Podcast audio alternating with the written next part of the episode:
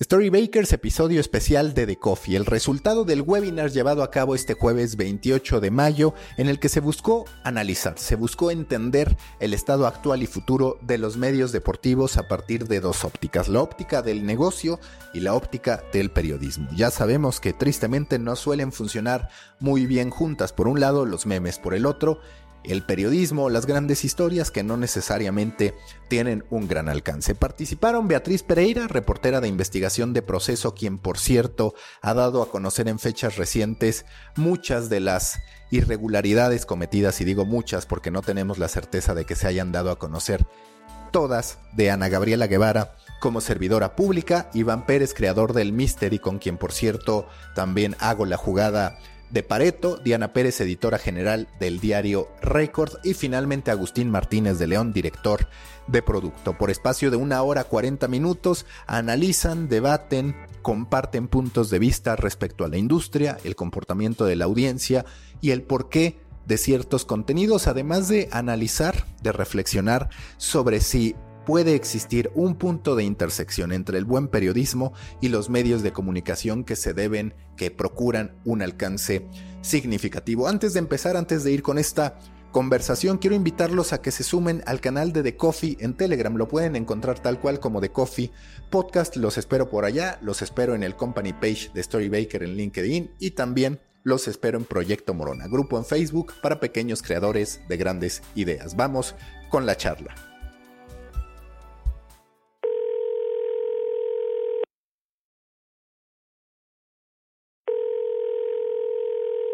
Eh, hay contenidos que se siguen buscando. Estamos haciendo una apuesta interesante en temas de SEO, estamos haciendo una apuesta interesante con los referrals de tráfico a través de redes sociales y esa es la apuesta de la marca. Igual que Diana, eh, nos hemos abocado muchísimo con el tema de especiales. Hace un par de meses todavía cuando platicamos mucho antes de este tema de la pandemia, ya teníamos por ahí un sello que era el enfoque MT, ahorita retomamos el, tema retro del de para evocar este tema de sentimentalismo, nostalgia, etc.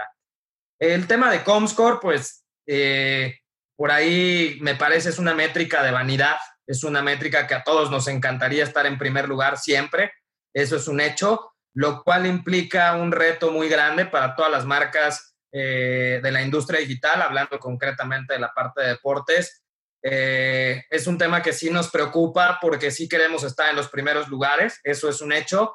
Sin embargo, yo soy más de la idea de la rentabilidad del negocio como tal. A mí lo que me interesa es que el negocio esté rentable, que el negocio eh, tenga números sanos, que el negocio vaya bien y acompañado de una línea editorial que creo que hemos mantenido y hemos alimentado. Ahora en estos días, por ejemplo, estamos reviviendo el tema del Mundial de México 70 con una serie de especiales. Entonces, tenemos la parte del core business, como dice Diana, el tema de sports, el tema de investigación, el tema de contenidos propios, y nos hemos subido a las tendencias. Eso es básico en digital, ¿no?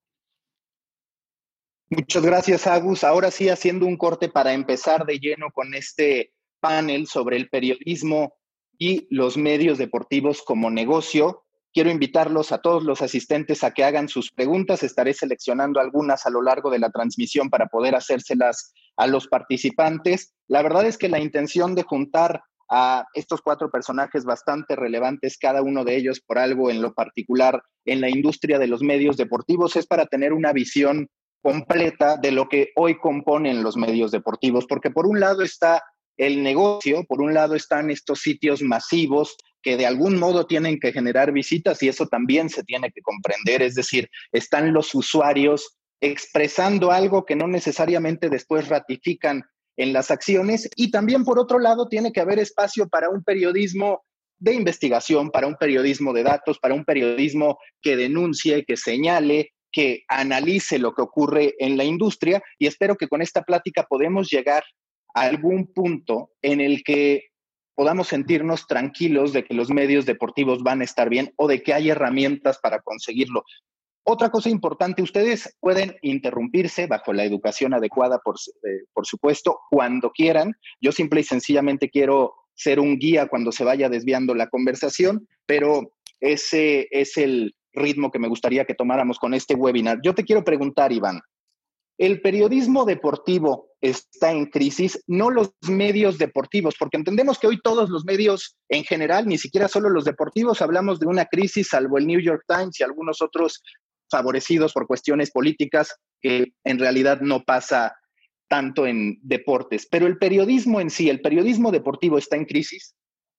Sabes, eh, una de las cosas que he descubierto, abrimos nosotros un, grupo que se llama Nuevo Periodismo Deportivo en Facebook. Y una de las grandes cosas que he descubierto es el, talento que hay dentro de, en el periodismo deportivo. Muchísimos chavos que están deseosos de generar contenido y, a veces más allá del contenido eh, que genere el clic, sino buscar una historia, buscar un dato, Em, me ha tocado por mi experiencia en diferentes redacciones trabajar con mucha gente joven y afortunadamente te puedo decir que hay personas que desean hacer, hacer periodismo, ¿no? Como se llama, ¿no? Como tal, como lo conocemos, como siempre ha sido desde hace muchísimos años, ¿no? Y también veo, eh, gracias a ese grupo y también obviamente metiéndome más a los medios y revisándolos, que hay mucho, hay dentro de los medios también eh, eh, calidad, ¿no? Ahí, ojo, que también depende mucho de las indicaciones editoriales que den los editores o a veces vienen de más arriba esas órdenes que sobrepasan al editor, pero yo creo que em, el periodismo como tal hace falta espacios para que se difundan y cuando se genere esos espacios, detonarlos. Yo creo que hay medios que generan buen contenido, pero que probablemente no le dan como la difusión que mereciera o que debería de tener, ¿no? Y eso no va solo desde de adentro, ¿no? Sino desde afuera, la misma comunidad periodística. Me parece que eh, hace falta un poco de eh, la capacidad de reconocimiento para, para difundir este, este trabajo, ¿no? Bueno, Betty Pereira es una de ellas, pero yo podría darte una lista aquí de 15, 20, 30 nombres de chavos que probablemente eh, algunos de ustedes no conozcan, pero que generan contenido de calidad, ¿no? Con contenido que me parece que se tendría que compartir más y yo veo eh, el, periodismo probablemente como tal, como lo conocemos y los que somos muy apasionados del periodismo, como esa, esa falta de espacios u oportunidades para que se detone, ¿no? E, eso es lo que, lo que yo miro. Agus, en, tu... ese tema, Perdón. hablo de, de ese tipo de contenidos, de alguna forma en, los medios, evidentemente con, con, en proceso con Betty, en medio tiempo este, tienen un, muy buen reportero en ese tema que es Jonathan Collazo. Eh, nosotros en Record tenemos al Fantasma, que es quien regularmente nos hace ese periodismo de investigación, pero que a veces esos temas no se vuelven virales y que no se vuelvan virales, o sea, e, en, en el medio todo el mundo empezamos a movernos y decimos, ah, claro, es importante, pero en la comunidad no terminan por, por hacerse virales y quizá eso también es de, bueno, pues entonces, ok, o sea, te doy esto, te lo doy porque, porque, porque sé que está surgiendo, porque es un tema interesante, pero bueno, también te voy a dar la información que a lo mejor consumes más o que haces más viral, ¿no? Agus, yo ahí te quería preguntar justo relacionado a lo que comenta Diana. Tú digamos que tienes una perspectiva donde dices, voy a intentar cumplir con una serie de características para que haya para todos. Y en cierto sentido es una apuesta que se comprende, pero también es cierto que hoy estamos ante una proliferación de nichos, nichos dentro de los nichos. Y entonces, en tu análisis, ¿este tipo de periodismo sí cabe o sí se va a hacer de un lugar donde quizás mayoritariamente no es lo que se hace porque de pronto pues es natural que tanto si pasa en récord como si pasa en medio tiempo, como si pasa en cualquier otro medio del corte del de ustedes, ese trabajo pues no necesariamente luzca, evidentemente no se convierte en protagónico, pero también pues con este deseo de entregar buen periodismo. ¿Cabe o no cabe? ¿O tú crees que este periodismo en sí tendría que irse abriendo espacio con sus propias alternativas, no en estos medios? Mira, yo, yo lo que creo es que eh, yo voy a hablar concretamente de la industria digital, que es en donde pues tengo, es, en donde tengo experiencia y en donde yo te puedo compartir eh, algunas anécdotas, algunas cuestiones. En el tema digital nosotros tenemos muy claro en medio tiempo cómo es la estrategia. La estrategia se divide en dos, en masivos y enfoque propio. ¿Cuál es el enfoque propio? Es enfoque MT es estos trabajos, estas piezas que trabajan muy bien los reporteros que tenemos, junto con los redactores también, porque los redactores también no solamente me generan las notas que se suben al CMS, ellos también tienen una responsabilidad de generar contenido de valor y al decir contenido de valor me refiero a contenido propio. Entonces lo tenemos identificado. ¿Qué son los masivos? Hoy la apuesta que es el coronavirus, evidentemente que nos estamos subiendo, ese es el masivo.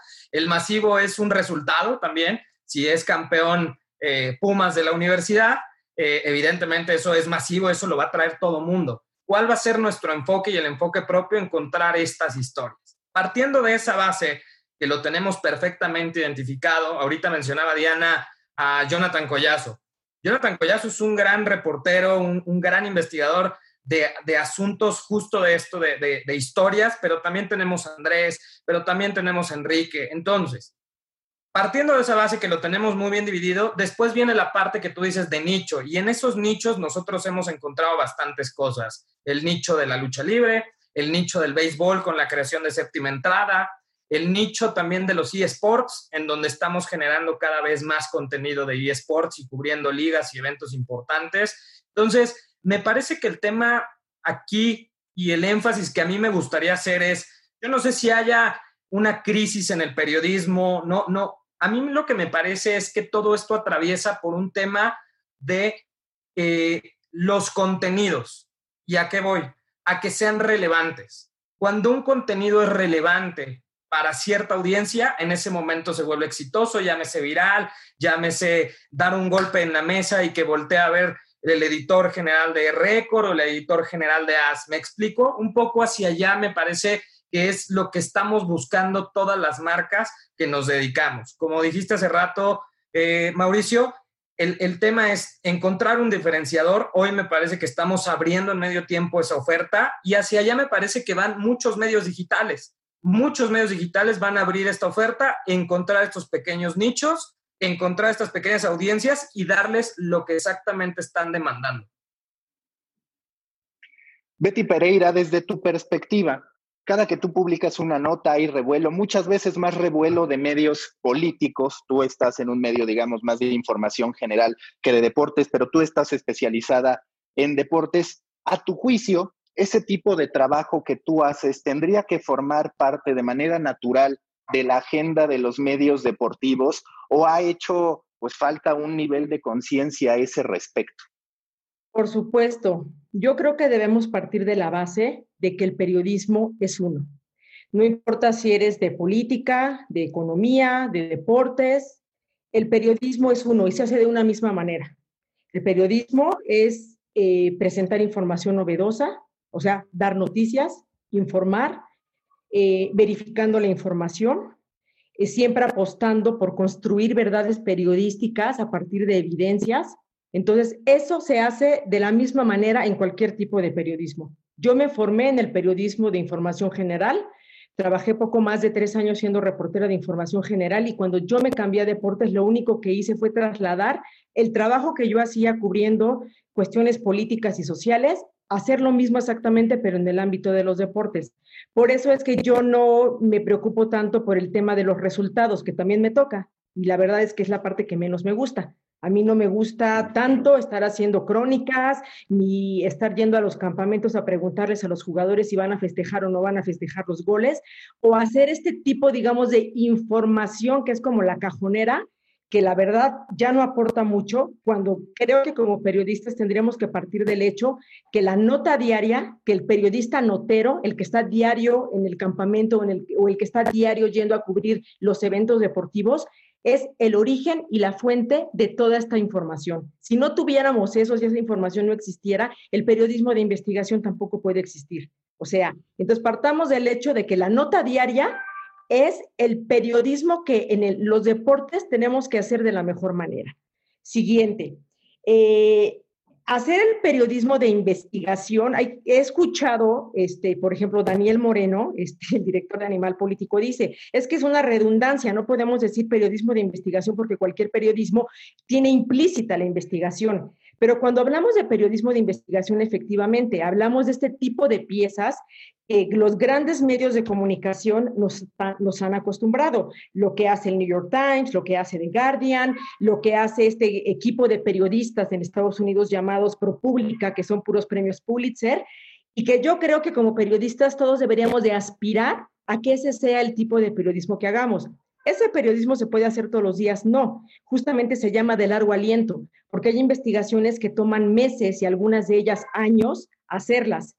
¿Está cruzada la información deportiva con la información general? Por supuesto, yo logré hacer una investigación que nació cuando los, jugadores de la selección nacional dieron positivo por haber comido este, carne contaminada con clenbuterol y eso salió en 2011, si no me equivoco, y yo publiqué en 2018 una gran investigación donde quedaba perfectamente claro que, eh, claro, los, los periodistas, eh, perdón, los, los futbolistas no se dopaban, que la carne en México tiene tal concentración de clenbuterol, y bueno, pues la investigación la empecé a hacer dos años y tres meses antes de publicarla. Entonces, creo que debemos empezar nosotros como periodistas a respetar a nuestro reportero de la nota diaria, a darle mayor este, importancia a que cuando él llega con la declaración de sí voy a festejar el gol, le exijamos y le pidamos que más allá de eso, si esa es la nota cajonera, es la que va a traer los clics y la que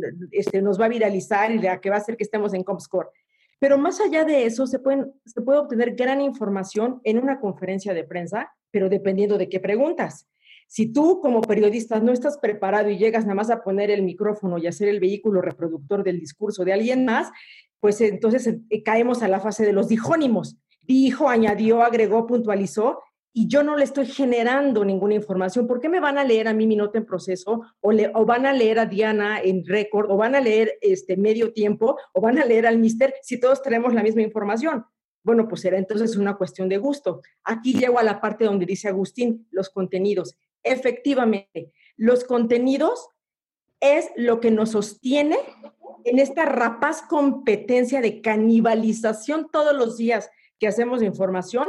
O sea, Record publica algo medio tiempo y todos los demás lo canibalizamos. Vamos a retomar la información. Ya ni verificamos si es cierto, si no es cierto, si sí lo dijo, si no lo dijo. Ah, yo lo repliqué, entonces, porque el Universal lo dijo.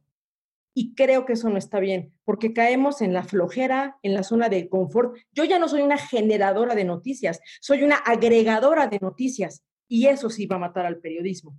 Entonces, y ahí, ahí nada más profundizando un poquito lo que dices, eh, el, ejemplo de la conferencia de prensa me parece el ideal para ilustrar esto, ¿no? Eh, la información que dan de repente eh, en una conferencia de prensa es básicamente la misma, estas respuestas cajoneras, ¿no? Que todo el mundo entiende, en donde me parece que está el, el trabajo y el valor periodístico y el valor editorial son estas famosas notas que nosotros le llamamos de segundo nivel. Está perfecto, Miguel Herrera quiere ser campeón, pues yo me imagino que todos los eh, técnicos quieren ser campeones. Pues a lo mejor una nota de segundo nivel tiene que ver con la coyuntura, tiene que ver con los recursos que tiene, con el récord de esta temporada. ¿Me explico? Es, eso es un poco lo que siempre tratamos de, de dar y lo que le tratamos mediante Eric Fong, que es el editor general, y mediante Juan Martín, que es el jefe de información o el editor adjunto, presionar a nuestro equipo de reporteros justamente para que siempre tengamos estas notas de segundo y tercer nivel. Claro, y o sea, o sea creo que parte de eso, creo, o sea, yo entiendo perfectamente bien esta necesidad de los clics, pero creo que pueden convivir en, eh, al mismo tiempo el contenido de calidad con la información que nos permita sobrevivir como medios de comunicación. O sea, tenemos claro que el modelo de negocio de los medios tradicionales ya se agotó y que tenemos que pelear por esos clics o tenemos que pelear por la publicidad virtual o tenemos que pelear porque Google vea y entonces ahí está el SEC y mi nota fue muy leída y se viralizó. Creo que los dos modelos pueden convivir y en este abanico de posibilidades cabemos todos. O sea, cabe el entretenimiento con el periodismo de investigación cabe la nota del día con estas notas que tú llamas de segundo o de tercer nivel. ¿Dónde creo que está el punto clave donde nos estamos atorando en la capacitación? O sea, nosotros no podemos apostar a, contratar a muchachos que tú los mandes con una acreditación y una grabadora y ve y pregunta lo que se te ocurra con tu mentalidad, porque muchos de nosotros nos hemos dedicado a esto porque primero fuimos fanáticos de, algún deporte o de todos los deportes. Y entonces hay que trasladar a, ese fanático enamorado, loco de los deportes, que se aprende las estadísticas y se sabe los nombres de todos y los resultados, en ese periodista que obviamente ya debe traer como un olfato el instinto para oler la información y llevarlo y capacitarlo y guiarlo para que en dos o tres años estemos construyendo periodistas que tengan esta capacidad de fabricar las notas, de construir sus verdades periodísticas y que entonces sí, claro, ahí está la foto del gatito jugando o del futbolista que se resbaló y se golpeó la cabeza, qué sé yo, conviviendo. Por ejemplo, les, les voy a poner el tema de Renato Ibarra. Creo que como periodistas no nos toca enjuiciar a Renato Ibarra en el sentido de el América no lo puede contratar. Lo que tendríamos que estar haciendo es un reportaje o una nota de la ley federal del trabajo que dice, protege a Renato Ibarra si el América despide a Renato Ibarra, porque este señor, eh, sabemos lo que hizo. Este, y claro, en estos momentos nos puede caer muy mal su comportamiento, pero finalmente el señor, ante la ley, no es responsable de nada. Entonces, tú puedes despedir a un futbolista sin tener consecuencias en el ámbito laboral, sin que Renato Ibarra demande al América. Entonces, el, ¿saben? O sea, hay como un montón de ángulos que podemos explorar, más allá de que nos sentemos en una silla cómodamente, enjuiciar y decir que este golpeador de mujeres no merece, por una cuestión moral, volver a vestir la camiseta. Pues yo lo que les puedo decir es, si el América lo deja libre, hay 10 equipos que van a decir, vénganos tu reino, este tipo, en lugar de pagar tantos millones viene gratis. O sea, el fútbol es un negocio. Entonces, hagamos, produzcamos esas piezas periodísticas que nos permitan explicarle a nuestros lectores hasta dónde son los alcances de una empresa llamada América para despedir o no a este señor. Eh, entendemos también que existe algo que se llama presunción de inocencia. Entonces, ¿hasta dónde Renato Ibarra es culpable o no es culpable de lo que se le imputa? ¿Cómo sabemos que lo que dice la señora es cierto? O sea, me explico. O sea, muchas veces en lugar de tratar de construir estas verdades periodísticas, que hay un libro muy bueno que yo les recomiendo a todos, y lo pueden conseguir en español, lo pueden mandar a comprar a España Casa de Libro, les va a costar como mil pesos con todo y el envío, pero va a ser una gran inversión. Los elementos del periodismo. Construir una verdad periodística es como esa gota que hay en una cueva que está golpeando y golpeando y golpeando hasta que construye la estalactita. Ajá. Así se construyen las notas. ¿Cuesta? Sí. ¿Te la voy a tener en 10 minutos como quieres, editor? No, perdón, me aguantas, me esperas. Ah, ¿quieres que yo este, difunda un rumor, un chisme y que se viralice, que todos nos sigan y que luego todos nos canibalicen y, al rato todos mentimos y cuando nosotros digamos, ¿qué creen? No era así, todos van a decir, ah, es que fue el Universal, fue medio tiempo, fue proceso. O sea, yo no fui, la, fue la reportera que lo puso. O sea, creo que es la parte donde no debemos caer porque nosotros nos estamos autodestruyendo. Y si nosotros matamos el periodismo deportivo, pues nos vamos a quedar sin nuestra fuente de empleo. Yo creo, eh, un poco abonando a esto que dices, Betty, y que me parece súper importante, yo lo dividiría en dos conceptos, ¿no? Uno es la estrategia, que incluye estrategia puede ser de negocio y editorial, y hay otro punto que me parece que es fundamental entre nosotros los periodistas, que es cuidar el periodismo. El primer punto, la estrategia, ¿no? Es, eh, sin duda, todas las redacciones tienen sus especiales o sus reportajes, ¿no? Lo cual está súper bien. Pero aquí la, gran pregunta es, ¿qué tanto trabajan esos, eh, esos reportajes como una estrategia editorial en el sentido de potencializarlo igual que ese contenido viral? Es decir, creo que sin duda, ¿no? Obviamente ya sabemos qué es lo que más pega, ¿no? Subimos los memes, subimos tal, etcétera. Los rumores pegan mucho, los trascendidos, ¿no? Eso me parece que es eh, evidente.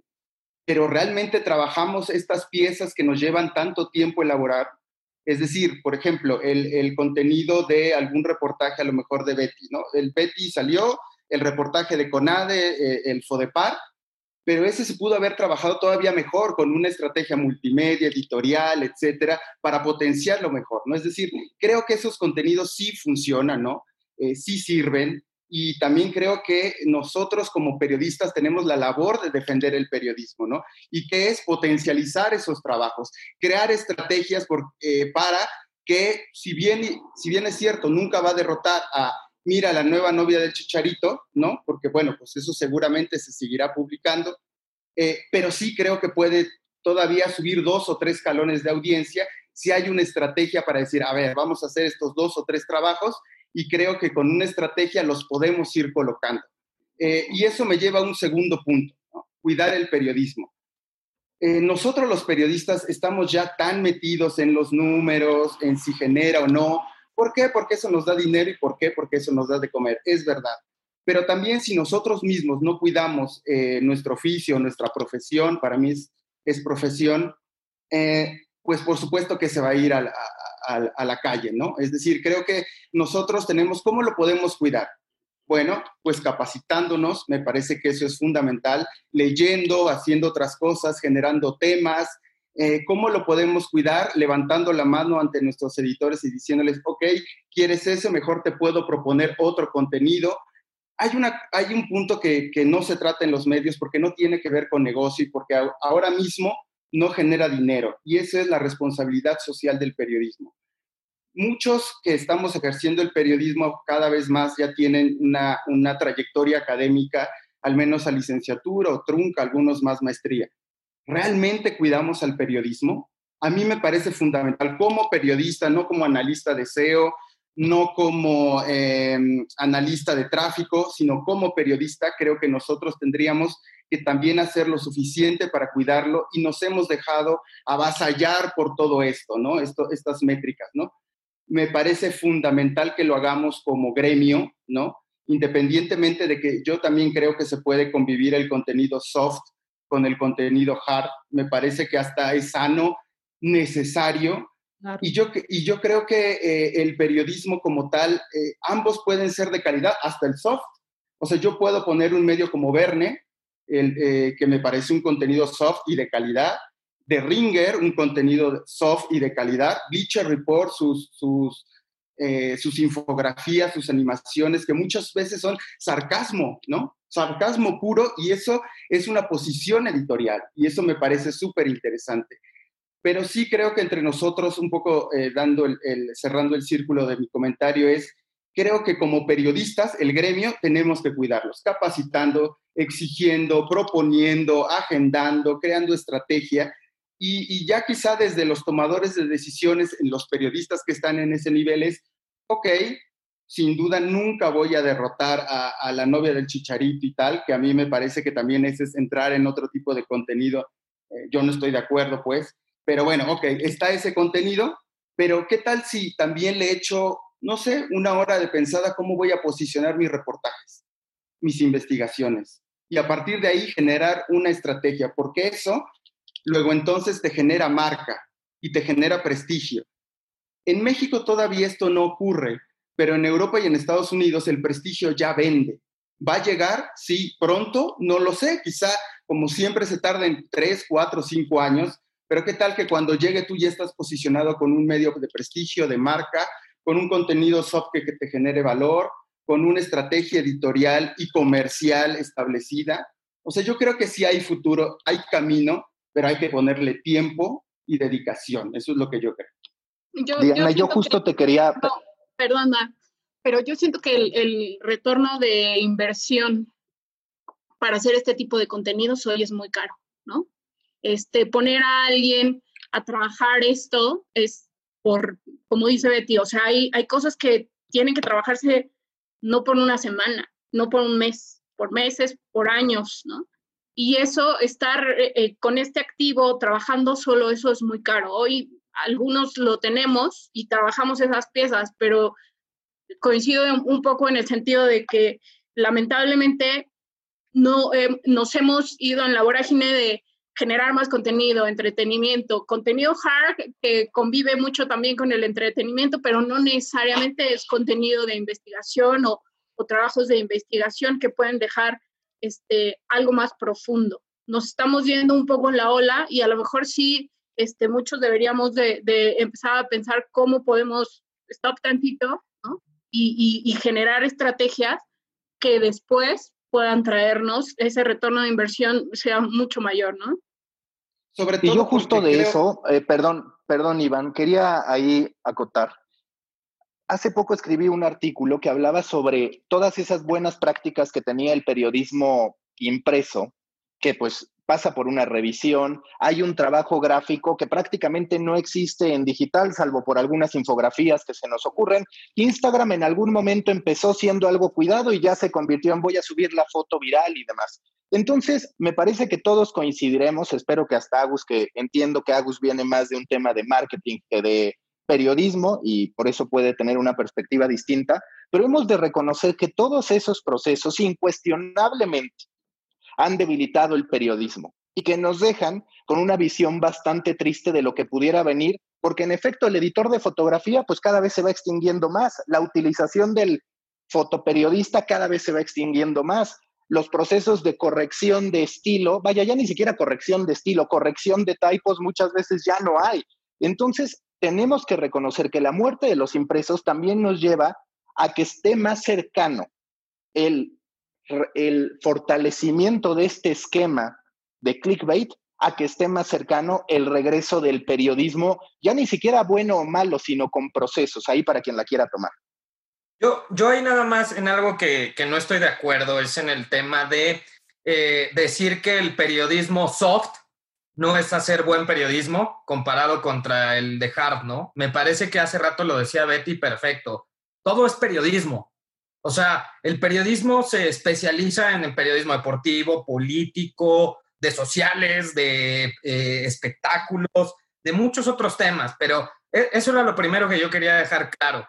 El hecho de que convivan o no convivan, pues tampoco me parece a mí relevante. Mientras esté bien hecho, esté bien redactado, esté bien investigado, esté bien ilustrado, esté bien distribuido también, porque eso es clave en digital, pues me parece que no, no hay tema para pelear. Eh, o para, para, discutir en este sentido, ¿no? Eh, no sé si al ratito vamos a leer algunas preguntas, mi querido Mauricio, porque estoy leyendo eh, a Claudia Negrete, y, la verdad, pues sí, si algo siempre voy a defender es a mi equipo, y me imagino que Diana, porque el mensaje también es para Diana, si quieres, no sé si viene después la... la... Sí, si quieres, si quieres después hacemos esta sesión de preguntas y respuestas. Ya vi que ya te prendiste con la pregunta. Pero, eh, lo, único que no, jamás voy a tolerar en este día, me parece que como nadie, es que se desacredite el trabajo de las personas que trabajan en tu equipo. Y me parece que lo mismo para Betty, lo mismo Iván, las personas que tienen a cargo, desacreditar por completo el trabajo. Por eso quería profundizar un poquito, pero adelante. Mi, mi tema era, no separemos hard de soft. Me parece que es lo mismo uno va hard, uno va soft, pero el periodismo tiene que estar, el rigor periodístico, redacción, ortografía, cuidado, typos, todo eso me parece que, no está peleado si es hard o es soft. Yo, el único punto es eh, que yo añadiría al, comentario de Agustín es, eh, el periodismo es uno y el concepto más básico es el rigor, inclusive en el, en el más básico de los soft que tú quieras. Y, y, el que está fuera de eso, me parece que ya entra en otra, en otra categoría que ya no es periodismo, pues, ¿no? Es lo más básico, ¿no? El rigor, la comprobación. Eh, yo quisiera también recomendar un libro que, que habla un poco sobre cómo el, el, periodismo o el periodista podría modernizarse, ¿no? En términos de cómo presenta el contenido, que es eh, eh, Jarvis, que es el fin de los medios de comunicación de masas, ¿no? Y él habla, dice, ok, estamos viviendo una era donde el, donde el periodismo es el clic y tal. Bueno, el periodista tiene que subirse ahí, un poco lo que hablaba en términos de la estrategia y cómo nos vamos a subir. Una estrategia editorial que genere eh, contenido de calidad. Obviamente hay muchas eh, visiones periodísticas, hay quien apuesta más por tal, por la crónica, por, por, por a lo mejor eh, el contenido soft. Yo en este caso soy pues de contenido hard, trato de meterme un poco más a soft para, para contar más historias pero es decir, creo que con una estrategia editorial se puede ir eh, avanzando, ¿no? Recortando esas, esas brechas que hay donde es que el contenido de calidad, pues es que está abajo, ¿no? Y el hard está arriba. Entonces yo creo que si nosotros como periodistas empezamos como a hacer este cierre o tratar, jamás va, jamás el de aquí arriba, el contenido viral va a igualarse quizá una, una investigación de profundidad. Algunos sí, algunos afortunadamente sí, ¿no? Otros no, pero bueno, si nosotros dedicamos una estrategia, un proyecto para irlo encaminando, creo que se puede hacer. Y, no es desde una concepción eh, ideológica, ¿no? Yo lo viví en, el, Economista, que es uno de nicho, que logramos posicionar notas, lo, viví en Cámara Húngara contigo, Maca, ¿no? Que era muy de nicho y que logramos tener mercado. Lo logramos sobre todo en un medio como Referee, donde tenía lunes de camisetas mojadas, martes de shorts y tal, ¿no? Y bueno, cada quien, ese fue otro proyecto. Y lo que logramos hacer es identificar eh, contenido de nicho para potencializar. Es decir, vimos que a lo mejor podíamos producir piezas de calidad de la segunda división y de ascenso de la segunda. Y, daban resultados de, importantes, ¿no? Y nos sorprendimos. O podíamos hacer una investigación sobre un reporte de mujeres empoderadas, quienes están en posición de poder, logramos hacer. O sea, yo creo que con una estrategia y sobre todo, si hablamos de periodismo, insisto, el rigor. De ahí en fuera eh, se puede generar este, pues, las piezas y la forma de presentarlo de alguna de la manera que se, que se puede y se quiera. Eh, lo que pasa es que aquí también creo que hay dos puntos que no debemos oslayar. A ver, para lograr hacer este tan anhelado o ansiado periodismo deportivo de calidad que todos quisiéramos, eh, se necesitan recursos económicos y recursos humanos. Entonces, hay medios que tienen grandes recursos económicos y les falla un poco la parte de los recursos humanos y viceversa. Por ejemplo, yo recuerdo que morí de envidia cuando vi que eh, Medio Tiempo contrató, eh, bueno, le, le, pagó un reportaje, un, no un reportaje, perdón, una información a Pepe Merino cuando presentaron este, una infografía interactiva con, con Chicharito. ¿No? Este, o sea, me acuerdo que lo vi, yo pasé horas picándole ahí a los botones para ver cuántos goles había anotado Chicharito, y yo soñaba y alucinaba con tener una base de datos, así como la, la que obtuvo Pepe Merino, este, y hacer eso que me parecía tan divertido, que seguramente les llevó un montón de clics y que un montón de aficionados o no aficionados al béisbol, por la parte divertida de estar picando, este, se entretuvieron bastante y les ha de bastante bien con ese texto. Yo mataría por poder hacer eso, o sea, yo mataría por poder tener una unidad de periodismo deportivo donde conviva hard y soft news y crear piezas como esta que hizo Pepe Merino para, para medio tiempo. Y por otro lado, hacer investigaciones de largo aliento, eh, como diría George Orwell, ¿no? Para este, dar a conocer lo que alguien no quiere que se sepa y entonces tienes para todos los públicos, tienes para el que, ah, me parece un poco a lo mejor denso estar hablando de la corrupción en el deporte, pero bueno, sí ya lo leí, pero también ya pasé un buen rato divirtiéndome viendo los goles del Chicharito, de dónde anotó más rápido, qué equipos. O sea, lo que, a, lo que voy es otra vez, el periodismo es uno, y el, el periodismo lo hacemos los periodistas. Y en la medida en que nosotros tengamos mayor calidad, vamos a crear mejores piezas. ¿Qué necesitamos? No vernos el ombligo y no creer que ya todo lo sabemos, que ya alcanzamos la excelencia o el mejor nivel y que ya nadie nos compite, sino tener como una permanente autocrítica de decir, esto lo hice así, pero si lo hubiera hecho así me hubiera quedado mejor. Oye, ¿y qué tal que yo genero mis piezas y no tengo la restricción de proceso que es un impreso y tuviera una plataforma como medio tiempo? ¿Cómo podrían ser desplegados mis reportajes? O sea, yo sueño con eso, yo sueño con, a lo mejor ya está muy volado esto que bienvenida Betty bienvenida el periodismo este, eh, colaborativo que no nada más ya se ya se hace en países entre medios de comunicación de un solo país sino que ya se ha hecho con medios internacionales, como cuando se sacaron los cables este, que subió Julian Assange a, este, a Wikileaks, o cuando se, se publicó Suiza Leaks o China Leaks. O sea, yo me imagino los contenidos, o sea, no me quiero poner en primera persona, pero sí lo voy a hacer, mis contenidos este, trabajados en una plataforma como medio tiempo. O sea, doy, doy todo por, por tener eso. Yo trabajo en un medio que es un impreso y trabajo en un medio que está mutando apenas de la parte del papel al pixel. Entonces, espero un día estar en, en, esa posición. Pero yo digo, ¿y qué pasa si un día a lo mejor medio tiempo el proceso se ponen de acuerdo y dicen, oye, mira, yo tengo esta información, tú tienes los fierros, ¿qué te parece si firmamos de manera conjunta, proceso medio tiempo, la investigación de tal cosa? Y los Yo aquí agregando, agregando lo que dice Betty y que lo platiqué contigo, Maca, en algún momento, es eso básicamente, y me encanta lo que dice Betty en el sentido de abrir la oferta. A mí solo me interesa ver a Miguel Herrera decir que va por el campeonato y a mí me interesa saber cuáles fueron exactamente las conversaciones en el juicio del Chapo Guzmán, en donde se, se señala a un inversionista del fútbol mexicano en un momento que tuvimos ese especial. Y, y eso es, me parece, creo hoy, cómo estamos funcionando y cómo está funcionando Record y cómo está haciendo AS y cómo le apuestan marca, la oferta de contenidos.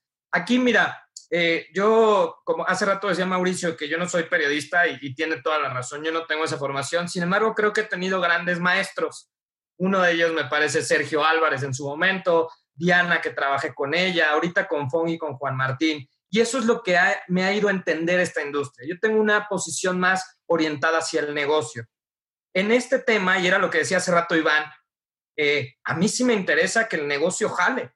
Y el negocio puede jalar y debe de jalar con buen periodismo, con periodismo de investigación, pero también con memes, pero también con soft, pero también con esto. Entonces, me parece que en estos tiempos lo mejor que podemos hacer es tener una buena oferta y de estas piezas importantes, trabajadas, el caso que decían de años que se tardan y que una nota es cara porque puede ser temas de recursos humanos o recursos materiales, imagínense lo que ha haber sido, y tú que dominas este tema, Betty, conseguir la transcripción completa del juicio del Chapo Guzmán en inglés, la transcripción en lo que llega, en lo que se arma toda la historia, en lo que se produce el tema multimedia, en lo que se revisa, corrección de estilo, etcétera, etcétera, etcétera. Entonces, por supuesto que hacia allá tiene que ir toda esta industria y vuelvo a lo mismo, la industria digital se abre un abanico, pero nos tenemos que volver especialistas, tenemos que tener rigor, tenemos que estar atrás de, la gente y como decías, capacitando a la gente para entregar el mejor producto terminado.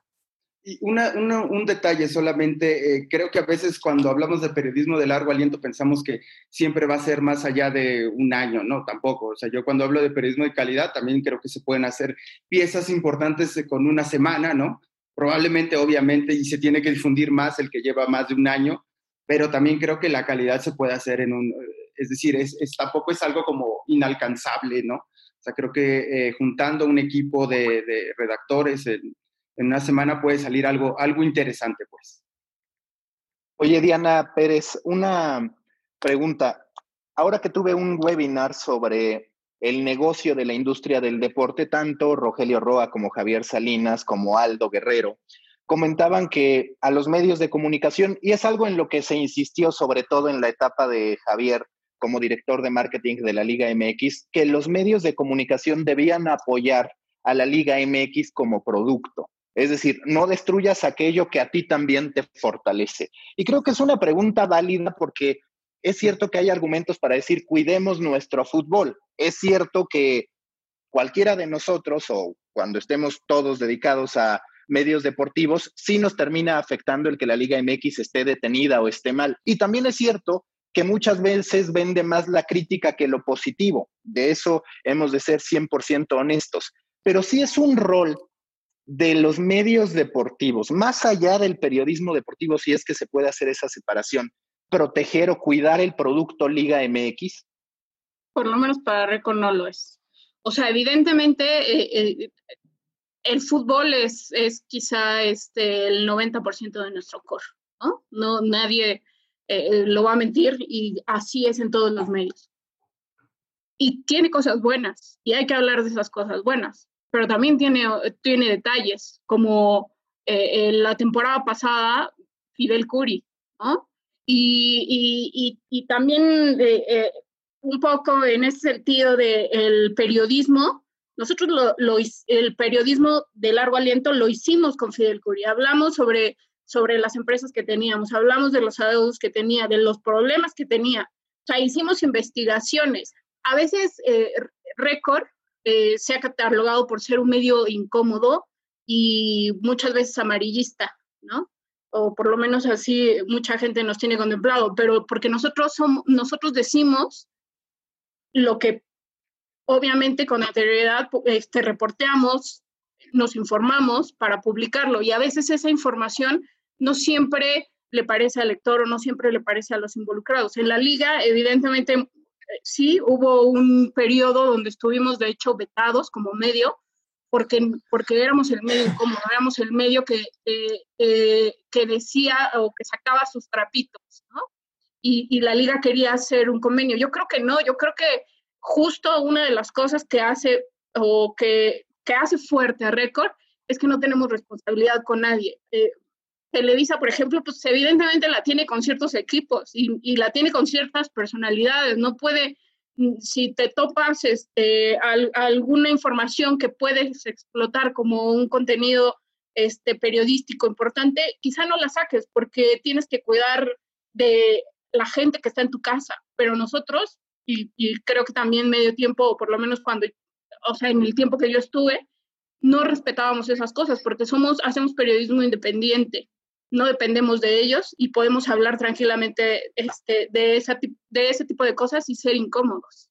Yo quiero... Lo que sí me parece, perdón Betty, a ver si coincides, es que creo que muchas veces los medios deportivos se equivocan y la denuncia o el señalamiento parece más chisme por cómo se empaqueta que verdaderamente una investigación periodística. Entonces también es bastante claro que de repente tú como gente, como actor protagónico de la industria, digas es que se dedican a destruir. No digo que sea récord en general, estoy refiriéndome a muchas veces cómo lo presentan. Esa era mi aportación y vamos contigo, Betty. Mira, no perdamos de vista que eh, el periodismo, entre otras razones, se tiene que transformar y se está transformando, porque ya el periódico o la televisión o la estación de radio no es el único canal para comunicar.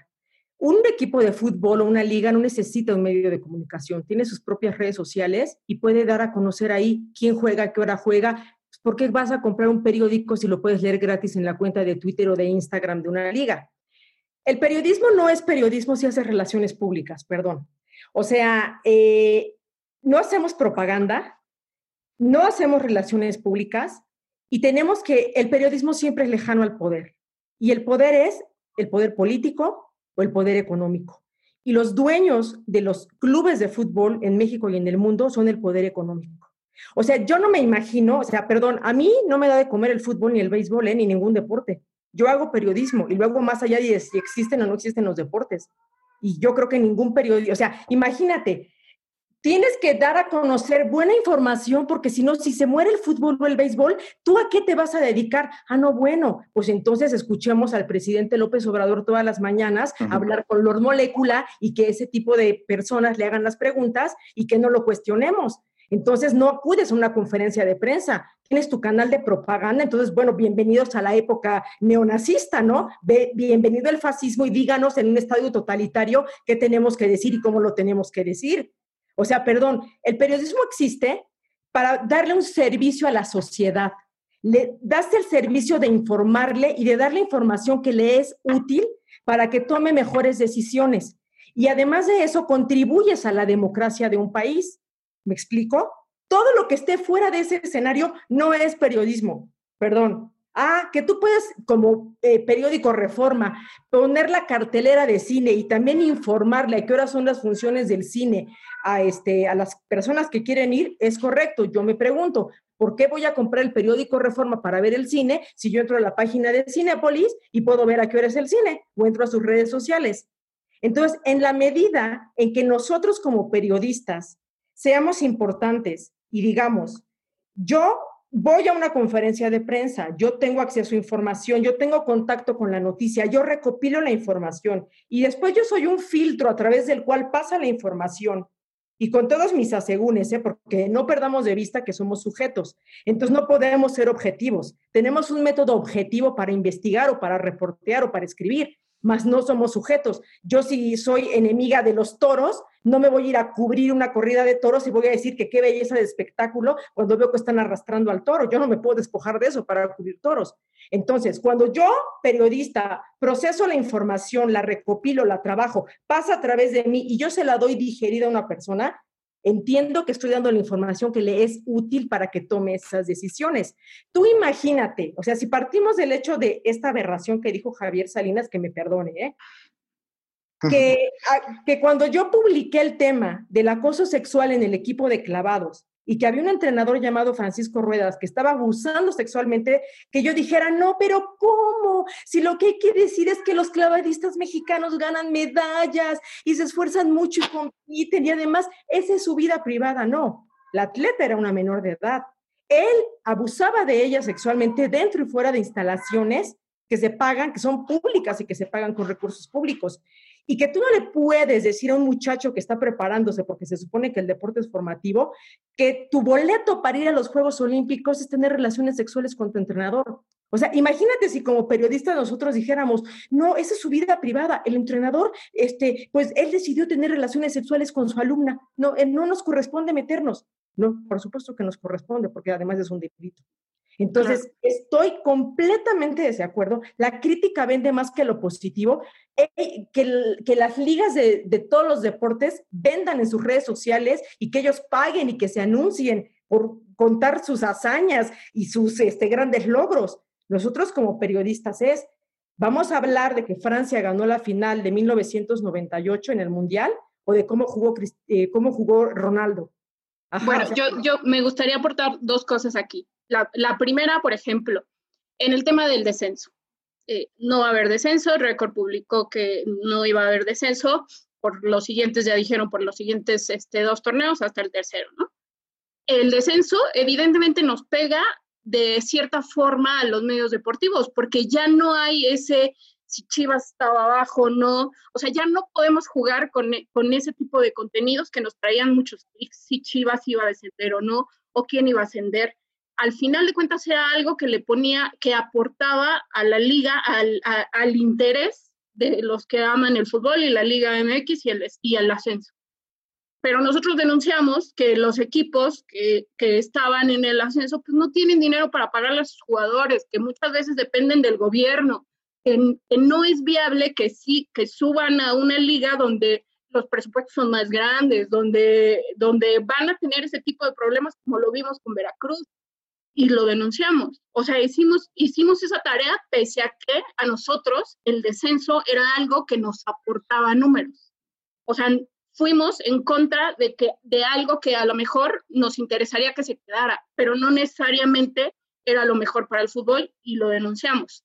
Y otra cosa, eh, pasando a otro punto del que, del que decía este Betty, pues para nosotros, por ejemplo, para Record, tengo que decirles que las portadas más vendidas siempre son las positivas.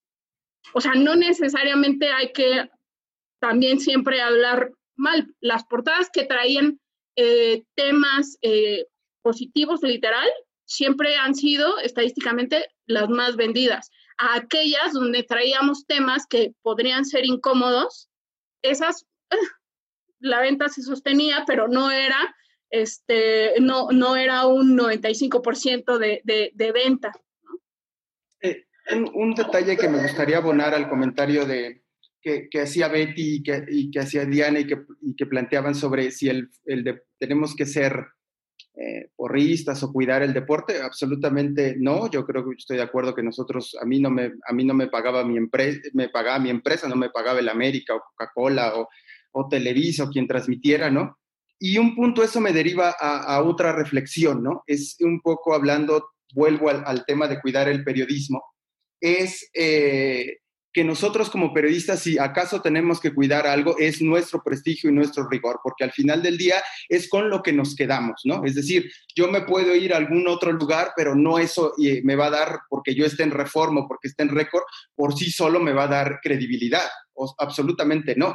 Probablemente a lo mejor te puede beneficiar en términos de quién ve más tu contenido, pero eso no te va a dar a ti como periodista credibilidad, eso te la ganas tú.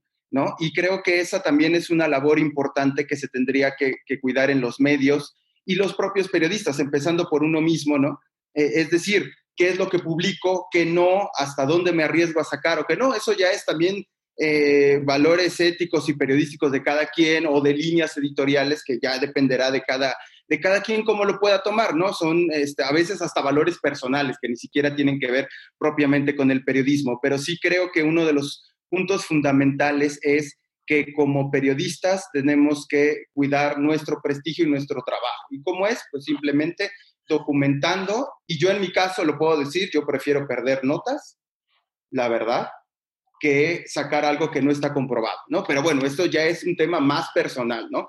Si un medio decide hacer lo contrario, si un periodista decide hacer lo contrario, bueno, cada quien decide hacer eso, pero creo que eso para mí es fundamental porque creo que ya estamos dejando de ser solo el periodista de el Universal, de Récord, de, creo que esa era ya está, em, afortunadamente las redes sociales nos han dado independencia y personalidad propia, ¿no? Ya es, em, ya es Diana Pérez y ya sabemos quién es Diana Pérez y ya la veo y ya veo cómo piensa o quién es Betty Pereira o Agustín, o Maca, o yo, ¿no? Ya saben qué género, ¿no? Entonces creo que eso es fundamental para pues no sé, desde trabajar tranquilo y en paz hasta valores personales de cuidar el prestigio y el rigor del medio y del periodista.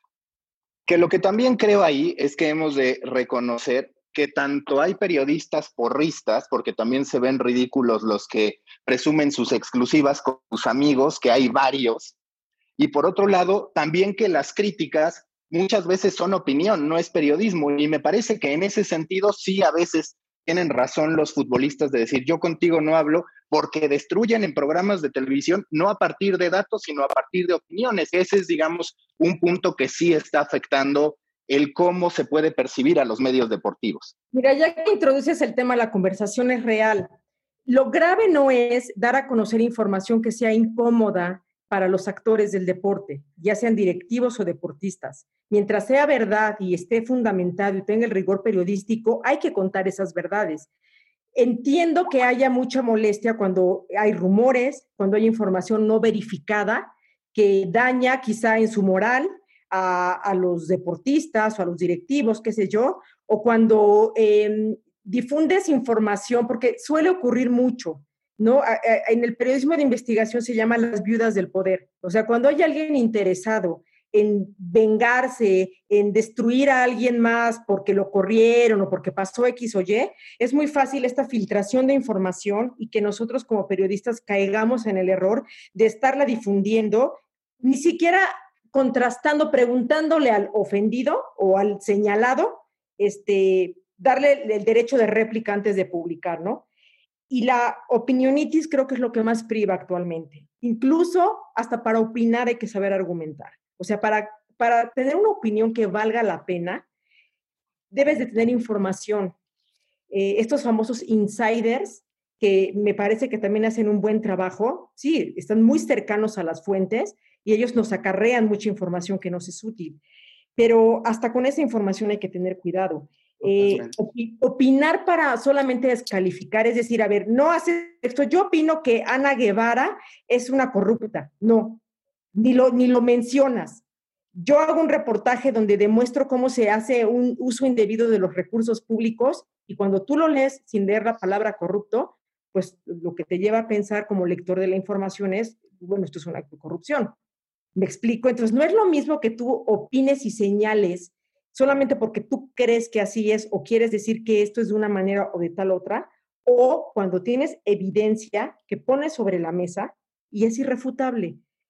Yo creo que estamos en los tiempos donde la opinión le está ganando a la investigación, donde la opinión le está ganando a la verificación de la información, donde la opinión y además con descalificación es lo que sí claramente tiene ofendidos a muchos actores del deporte. Pero yo te diría, pues ¿cómo se va a ofender Jesús Martínez de que le digas que él creó un emporio en Pachuca?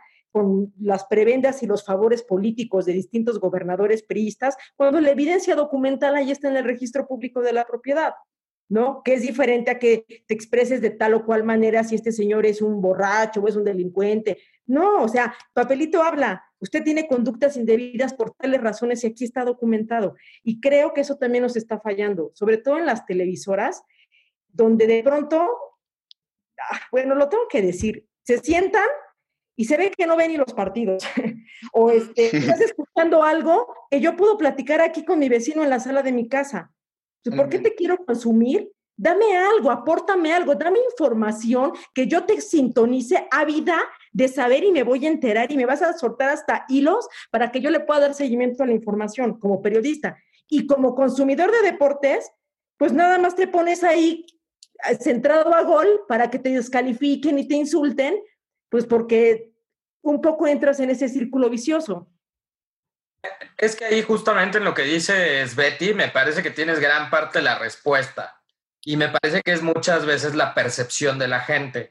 Eh, a veces pensamos o, a veces la gente piensa que alguien que sale a, a dar un análisis de un partido es un periodista, que alguien que sale a cuadro en la tele es un periodista, que alguien que tiene más de 25 mil seguidores es un periodista. Y entonces ahí estos personajes aparentemente toman este rol de periodistas deportivos y es ahí en donde me parece que le parten el queso a la industria. Me parece que ahí es en donde la gente empieza a decir, es que el periodismo deportivo se está yendo a la basura. Pues no, lo que pasa es que hay gente que tiene eh, una cámara, que tiene un medio de comunicación importante y que ahí hablan y me parece que por ahí la gente está medio confundida y no separan el que es un opinólogo, el que es un analista, el que es talento que sale a cuadro. Entonces me parece que por ahí me le diste creo que justo al clavo de los opinólogos no son periodistas. Pero mira, ¿sabes una cosa? A ver, es que nosotros recordemos que el periodismo de opinión también, o sea, es un género, o sea, así como está el género nota informativa, el género reportaje, pues existe el género este, opinión, ¿no? Entonces, eh, bueno, yo recuerdo que antes para que alguien tuviera una columna o alguien opinara era así el, el periodista senior, ¿no? El que peinaba canas, ¿no? Ya de toda la experiencia, que ya este, argumenta también que, wow, no hay que leerlo, ¿no? Porque más te, te ofrece mucha información. Este, yo tampoco estoy peleada, a ver, en, el, en el, los deportes hay periodistas o reporteros. Hay comentaristas, o sea, el que narra, el que a lo mejor no hace periodismo, pero narra y lo hace fantástico. Ya también tenemos al infoentretenedor, el que pues va y echa relajo y hace sus comentarios y, y lleva mucho rating. Insisto, el abanico es amplio y todos cabemos ahí. O sea, otra vez, Hard News no está peleado. Ah, que uno te puede gustar más que otro. Seguramente hay gente que dirá, guácala los reportajes de Beatriz Pereira, son aburridísimos, nada más está denunciando corruptos, qué pinchoró, vieja amargada. Ajá. Y habrá gente que diga, híjole, Álvaro Morales, lo amo, este, me encanta verlo. Y habrá gente que diga, ay, guácala Álvaro Morales, porque nada más grita, y Beatriz Pereira, ah, mira, qué seria. Y luego empieza a ver quién vende más o quién vende menos. Me explico, por eso yo insisto en que tenemos que convivir. O sea, ojalá yo tuviera los seguidores que tiene Álvaro en sus redes sociales para que mis investigaciones tuvieran mayor penetración y mayor difusión o llegaran a más personas que a lo mejor se dieran cuenta que en el ámbito de los deportes no todo es nada más que si el gol o si lo falló, si lo perdió, me explico. Y ojalá en las televisoras o en otro tipo de plataformas el periodismo de investigación tuviera mayor espacio. O sea, eh, hay, por ejemplo, personas como Tlatuani Carrera, que hace buenas piezas periodísticas y entonces el, o sea, no, no, o sea, sí, no es que los quiera criticar, pero pues eh, es como nada más hacer el señalamiento. O sea, ESPN tiene una grandísima plataforma y yo otra vez pienso, ¿y qué pasaría si parte del tiempo de ESPN fuera para más piezas como las que hace Tlatuani y menos para estarse gritando e insultando. Ah, a lo mejor nos van a decir, mira, tú no opines, porque sabes qué, pues eso no vende, eso es aburridón. Y en cambio que se griten y se insulten, que si están borrachos y todas las cosas que hemos visto que se dicen, eso nos trae un montón de rating, entonces, pues vendemos. Bueno, pues entonces, este, pues ni modo, ¿no? Esa televisora no le interesa y ellos quieren hacer ese tipo de contenidos. Bueno, tienen sus consumidores.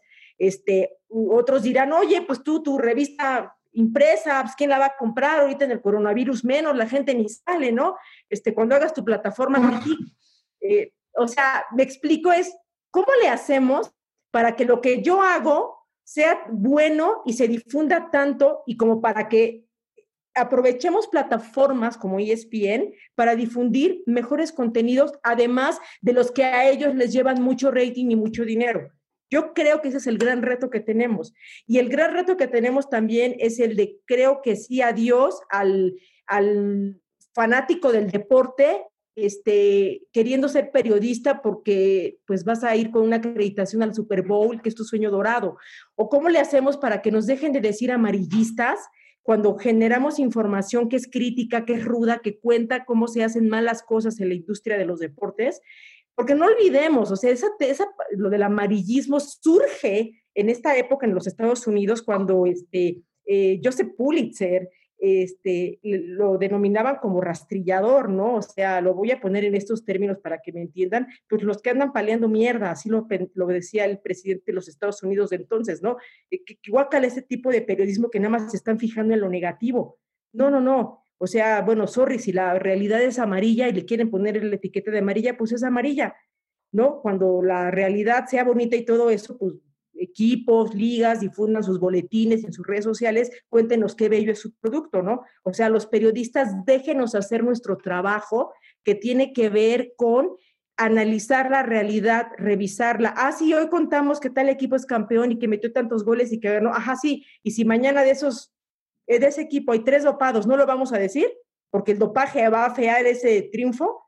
O sea, lo vivimos con Lance Armstrong. O sea, Lance Armstrong estuvo en buena medida alimentada por lo que todos los medios de comunicación hicimos de reproducir y engrandecerlo y decir que es el gran ídolo. No perdamos de vista que los deportistas son seres humanos y tienen defectos y virtudes. Y son Ana Guevara. O sea, un día están ganando este, medallas olímpicas y mundiales y parando un país y al día siguiente están saqueando la CONADE.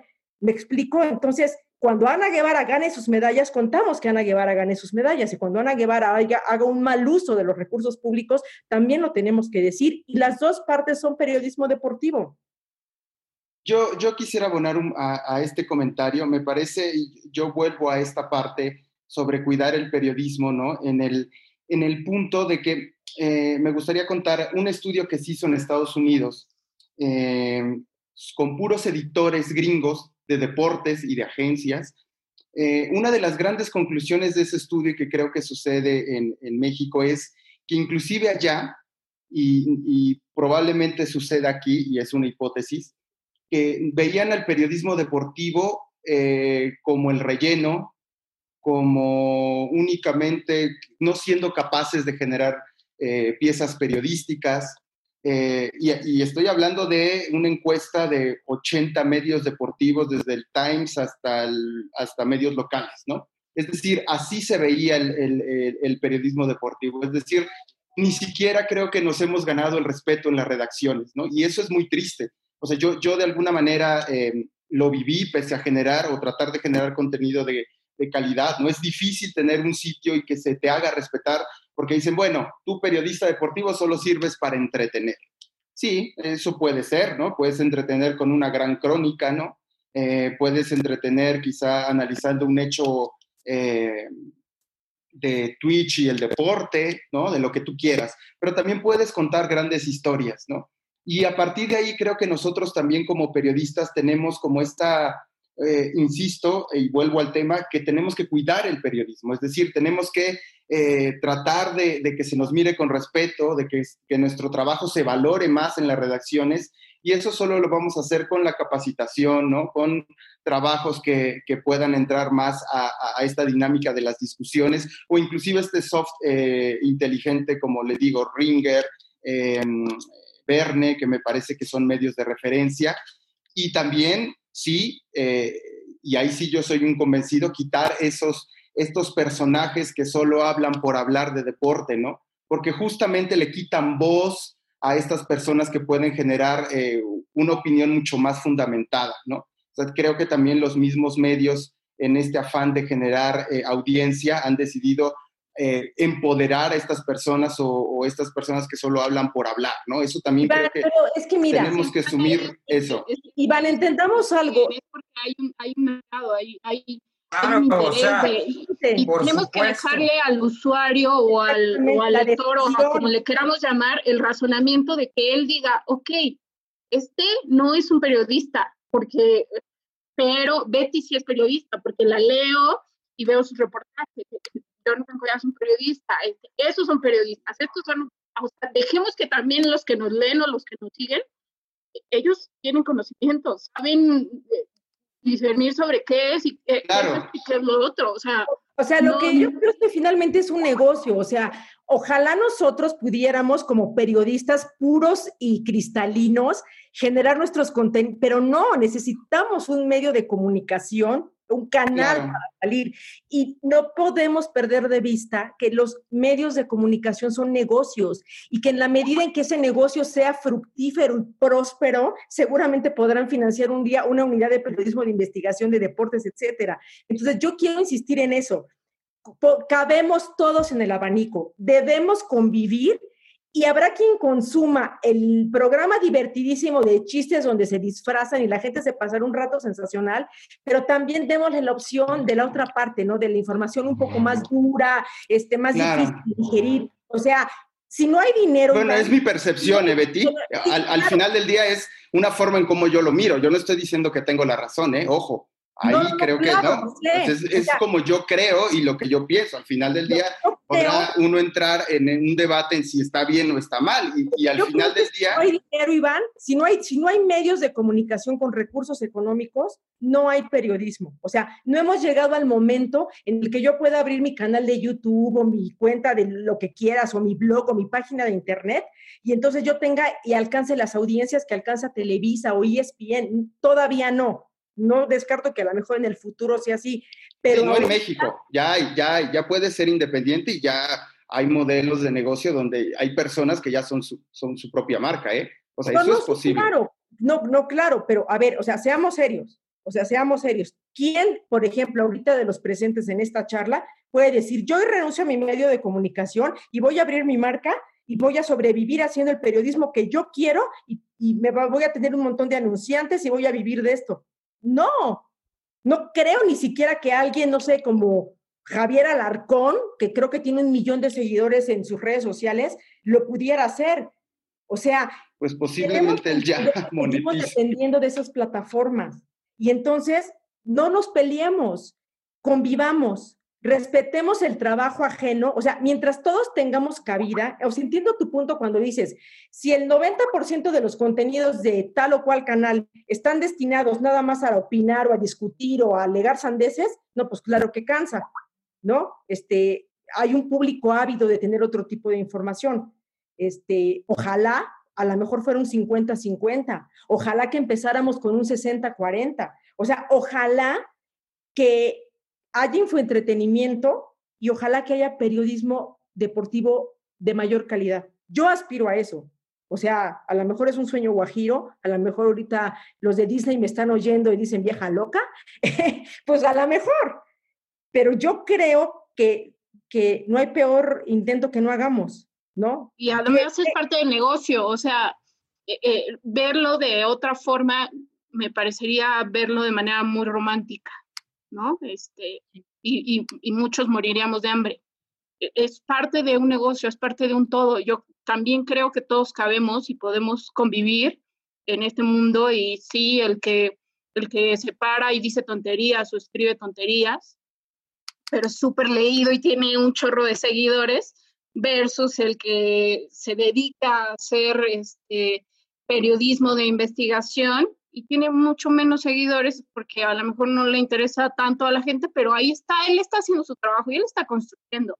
Yo lo que hoy creo es que tenemos que construir, sí, muchas cosas más, como lo están haciendo los medios internacionales, como por ejemplo lo está haciendo el New York Times, que seguramente es, este, es modelo para muchos, porque el New York Times tiene perfectamente las noticias, todos lo sabemos, pero también tiene ese periodismo que le interesa a la gente y por eso pagan. Hoy no veo en México a, nadie pagando este, suscripciones digitales por, por, nuestro contenido. Sí, pero, pero también está en Twitter y porque está en todos lados.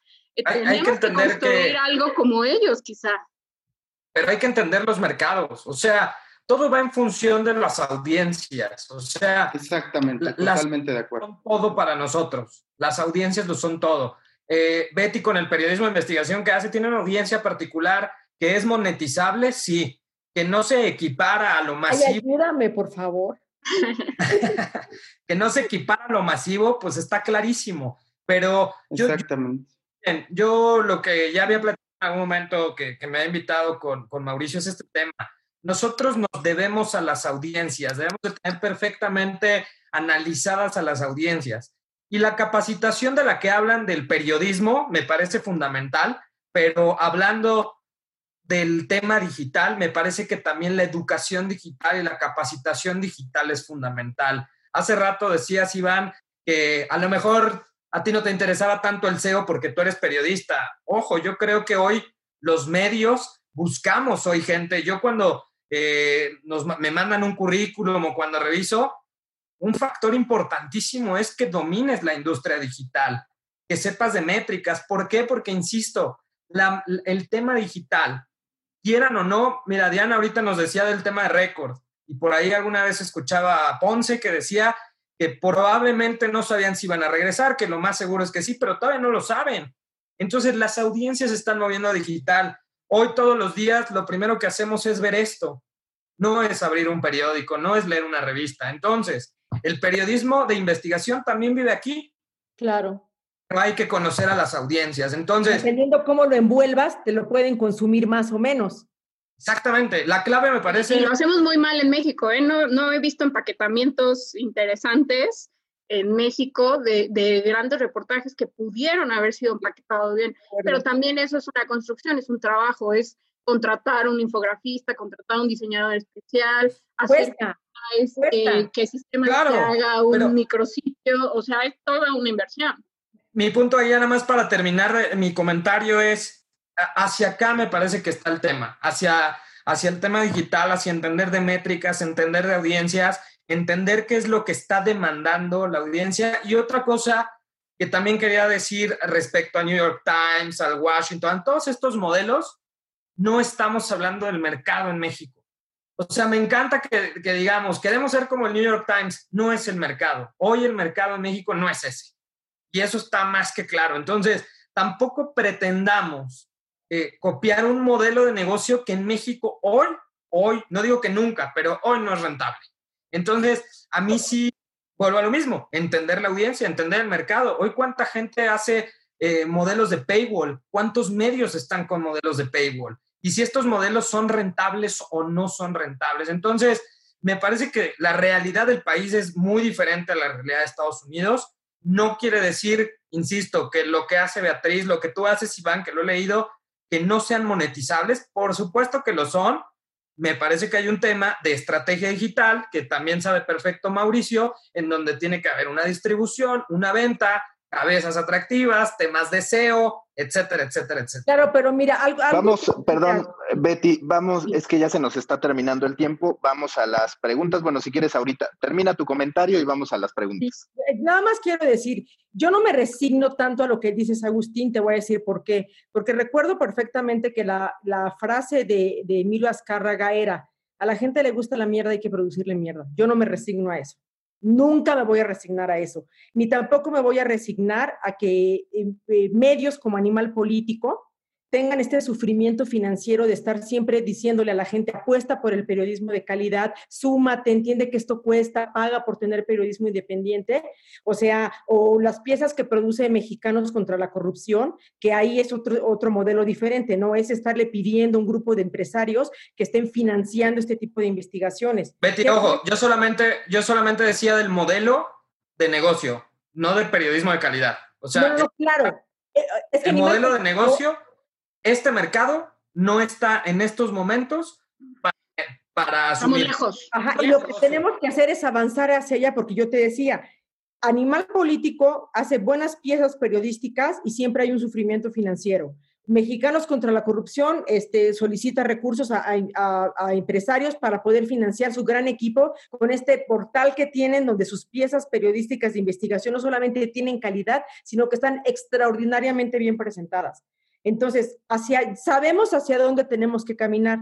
¿Cuál es la ruta? ¿Cómo la vamos a caminar? ¿Con qué tenis? Bueno, no lo sabemos, insisto yo. Requiere recursos económicos y requiere los recursos humanos. Bueno, pues en la parte que nos toca, que nosotros somos los recursos humanos, los periodistas, los reporteros que luego son editores o los infografistas, etcétera, permanezcamos en un proceso permanente de capacitación, lo que tú dices, que todos estemos instalados en la parte digital para que todos seamos multitask y tengamos todas las habilidades y en esa medida eh, nuestro trabajo sea mejor y más eficiente.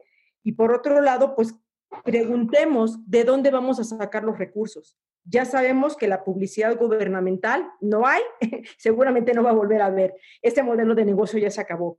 Este, ¿Qué sigue? Eh, ¿Monetizamos con los clics, con el video del gatito? O sea, es la gran discusión que tenemos ya desde hace bastantes años, que no hemos logrado encontrar la ruta. Bueno, pues sigamos avanzando para tratar de encontrar ese camino que nos lleve hacia donde queremos. Pero es justo lo que yo te decía, es el que, el que no está listo es el modelo de negocio. No quiere decir que el periodismo, el buen periodismo, la investigación, no, no, sea este país. El modelo de negocio de Paywall, que es pagar por información, este no está listo. Y eso es un hecho y lo hemos visto, Mau, perdón, rapidísimo, con muchísimas OTTs, con muchísimos modelos de Paywall que no jalan en México. Perdón, ya, Mau, perdón. Sí, vamos con las preguntas. Yo nada más respecto a esto de los esquemas de muro, yo creo que también depende de la expectativa que tú tengas. Es decir, un medio tiempo, pues claramente no se puede contraer a ese nivel para decir ya solamente voy a vivir de lo que genere. Pero sí creo firmemente que las marcas personales, los periodistas independientes, sí pueden en algún momento construir una empresa que sostenga su sueldo, por así decirlo. Y esa es una gran oportunidad incluso para periodistas que no tengan un sueldo alto, porque evidentemente entre más alto sea tu sueldo, más difícil es poder llegar y decir, ¿sabes qué? Me la voy a jugar porque en este tiempo voy a poder recibir vía pago de suscriptores la información. Pero lo que sí veo es que hay que reconocer que los modelos de negocio de los grandes, de los que son masivos, pues muy difícilmente van a poder encontrar un equiparable o un éxito semejante bajo paywall, pero sí que las personas a lo que le tienen que tirar es a esta construcción de su marca y a detonar suscripciones en torno a una comunidad a la que le guste lo que hace. Yo, Betty, nada más para complementar un punto que tú decías, a mí me parece que, por ejemplo, Animal Político tiene una debilidad y es que, y, y ojo, es una debilidad que es por presupuesto, no porque quieran, pero sí creo que cuando tú buscas que te apoyen, no solamente puedes recaer en la confianza que te tenga el, suscriptor, el usuario, sino también entregar un producto que sea muy fuerte, no solo en el periodismo en sí, sino en cómo lo empaquetas y en la plataforma. Y en esa parte está incompleta la propuesta de animal político. Yo creo que, pues, es que los medios estadounidenses, ese es el tema, complementan presentan los tres elementos. Y aquí, en cambio, como vamos atrasados, se pretende que la información, el puro texto, por así decirlo, sea suficiente. Y creo que ahí hay una, una ruptura. Pero bueno, vamos a las preguntas. Regreso contigo. Agus, seguramente Diana también va a querer complementar porque la pedrada o pregunta, como ustedes Maca, ver, era para los dos. Maca, solo un punto, estaba pidiendo Betty un ejemplo de, estos medios, de quién puede ser monetizable. Bueno, yo creo que Story Baker eh, es uno de estos ejemplos.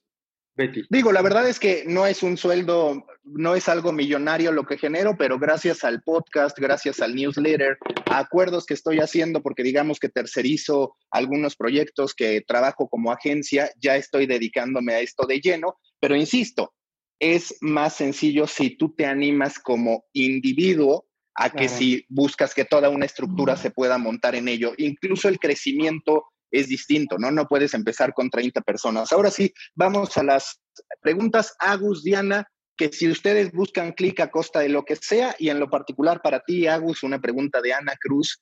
Eh, ¿Cómo cuidar el tema de la cosificación o sexualización en los contenidos que se ha convertido en un tema, no diría que recurrente, pero que sí ha saltado por ahí dos o tres veces en el caso de medio tiempo y en términos generales en muchos medios deportivos?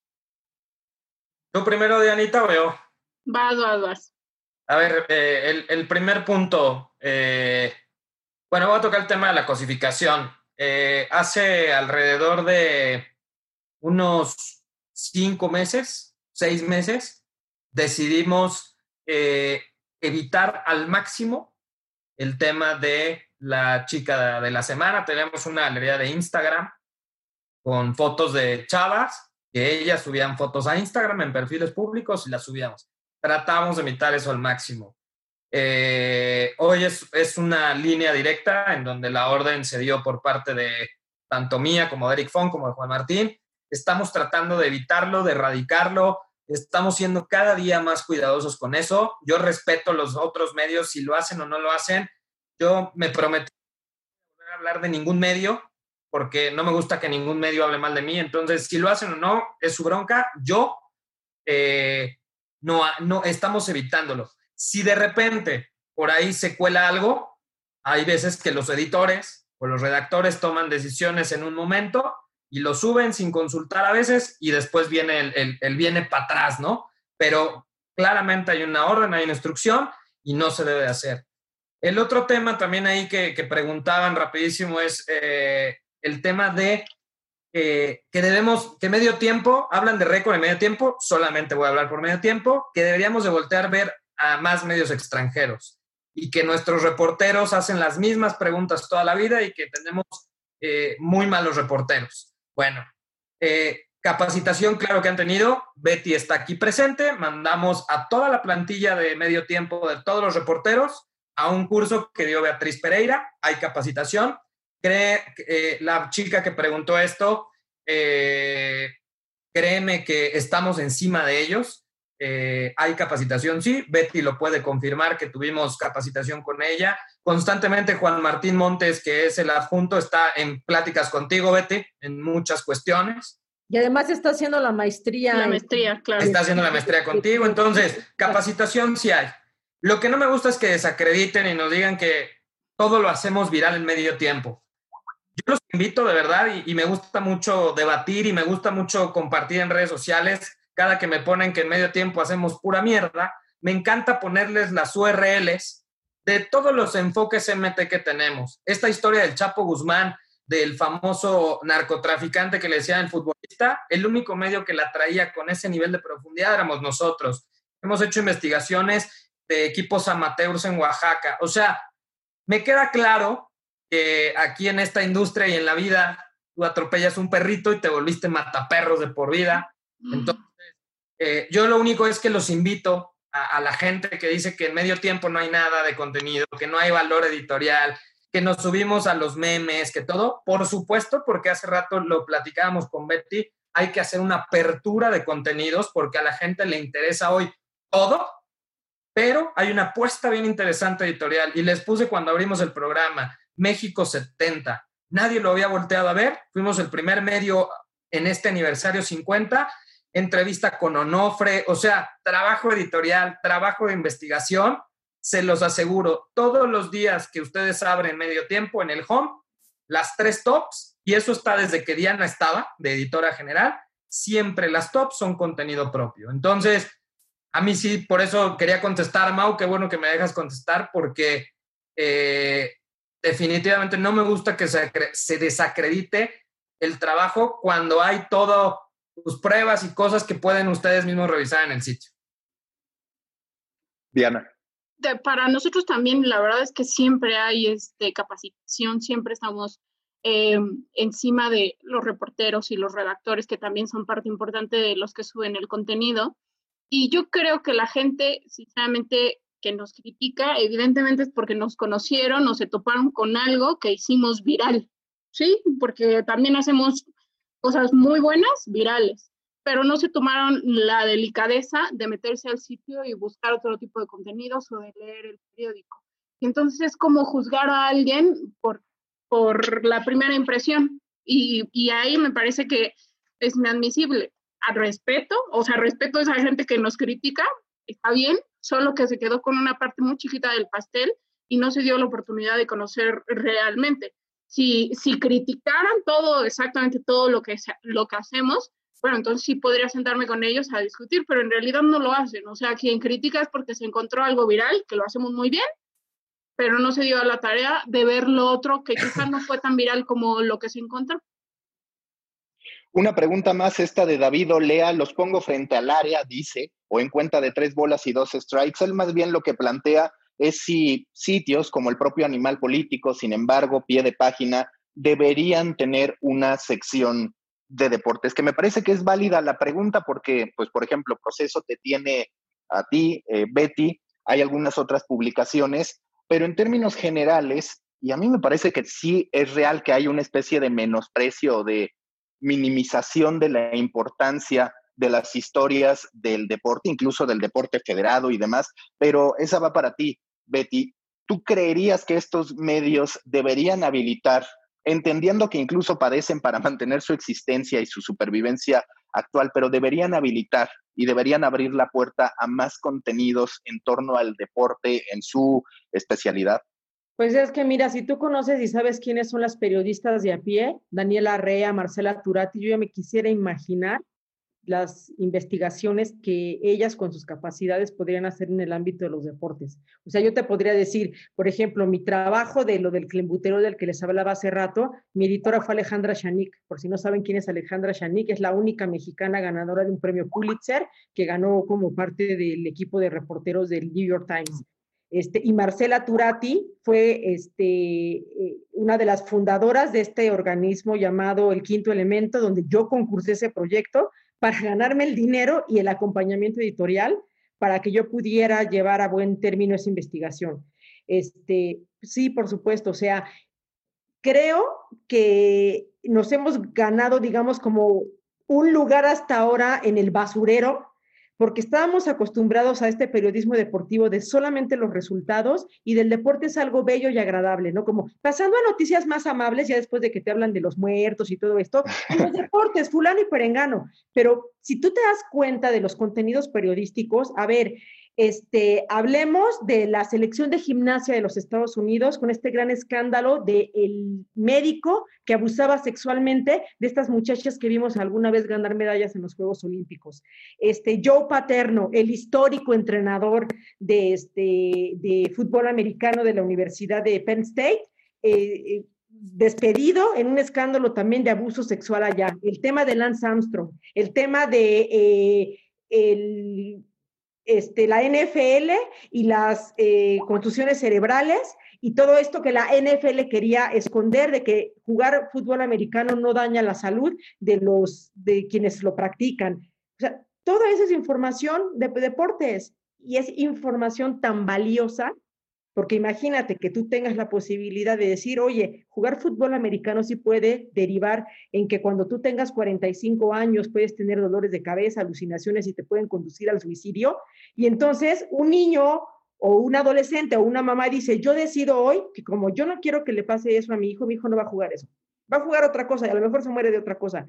Pero ya le diste información útil y valiosa, o que tú le digas a los papás, oye, hay un entrenador fulano de tal de clavados que le gusta abusar sexualmente de las niñas, bueno, si ya como papá tú decides inscribir a tu hijo o a tu hija en ese equipo de clavados, bueno, ya es tu decisión, pero tienes la información que te permite tomar una decisión. Entonces, la información deportiva la podemos hacer todos. Ah, que además de todo el periodismo, yo te diría, así como hay periodismo de economía que cuesta tanto trabajo y las finanzas y no entendemos y la bolsa de valores y etcétera, el periodismo deportivo, si tú no sabes bien a bien de un deporte, hay cosas que no puedes realizar porque pues hay que saberle bien a los deportes, ¿no? O sea, entender lo que ocurre adentro de la cancha y las reglas y cómo funciona el deporte organizado, el Comité Olímpico Internacional, la FIFA, las confederaciones, y a partir de eso, sí, claro, ya podemos hacer piezas eh, y contar cómo este, hacen estas tranzas y los soborros para ganar los mundiales y terminas una cobertura en un juicio este, en Estados Unidos.